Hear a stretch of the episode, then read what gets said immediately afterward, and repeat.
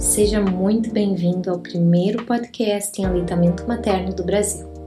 Episódio de hoje: Desafios do aleitamento real, engurgitamento mamário.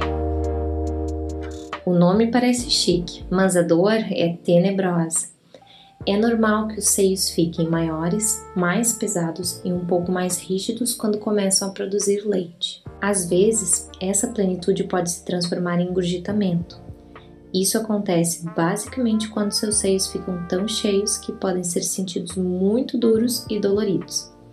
O engurgitamento é o resultado da acumulação de leite, geralmente acontece durante o terceiro ao quinto dia após o parto, mas isso pode acontecer a qualquer momento, especialmente se você for uma daquelas mães que tem excesso de produção de leite ou se não estiver alimentando o bebê ou extraindo leite com tanta frequência. O engurgitamento também pode ser a causa de inchaço da mama, dor, calor, vermelhidão, achatamento do mamilo e até febre baixa. Preste atenção. O engurgitamento pode levar à obstrução dos ductos ou também à infecção da mama, que é conhecida como mastite. Por isso, é importante tentar evitar ao máximo antes que isso aconteça. O que você pode fazer e como fazer é a pergunta que está na sua cabeça, sem dúvida. Primeiro, amamente com frequência após o parto. Enquanto o bebê estiver com uma boa pega e mamando, permita que ele se alimente pelo tempo que ele queira Procure um especialista para lhe ajudar com a pega do bebê. A pega é o segredo para que o bebê consiga remover mais leite do peito e de forma efetiva. Amamente com frequência, no lado engurgitado para remover o leite. Manter o leite se movendo livremente e impedir que o seio fique cheio demais é um dos segredos. Você também deve fazer o alívio da mama manualmente após a mamada quando ainda houver muito leite ou o seio continuar rígido. Não use chupetas ou mamadeira se possível.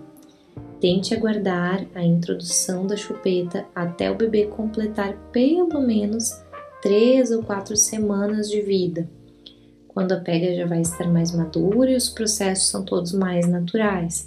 Se você conseguir evitar para sempre, ainda melhor. Expresse manualmente ou bombeie um pouco de leite para maciar o peito.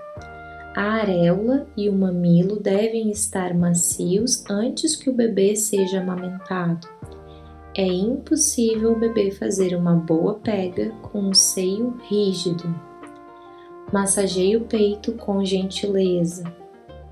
Se você estiver voltando ao trabalho, tente bombear o leite no mesmo horário que o bebê era amamentado em casa. Bombeie pelo menos a cada 4 horas ou até com mais frequência. Descanse o suficiente, mantenha uma nutrição adequada e beba muito líquido. Use um sutiã de apoio que não seja muito apertado, isso lhe dará conforto. A zona em que o peito estiver muito apertado não armazenará tanto leite que acabará por ser drenado para outras zonas, sobrecarregando e engurgitando aquela área. Tente amolecer a pressão reversa para suavizar a areola ao redor da base do mamilo e ajudar o bebê a ter uma pega melhor. Você pode também optar por pressionar com a ponta dos dedos em formato de V para dentro em direção à parede torácica e conte lentamente até 50. Use pressão constante e firme, mas suave o suficiente para evitar a dor. Pode ser necessário repetir esse movimento cada vez que amamentar por alguns dias. Isso ajudará a diminuir os nódulos engurgitados e a sensação dolorida. Note que o V feito com os dedos não é para o momento em que você está amamentando, mas sim para o momento em que você está se preparando para amamentar. Se as dicas acima não forem suficientes, você deverá procurar imediatamente ajuda especializada, evitando assim uma infecção nas mamas.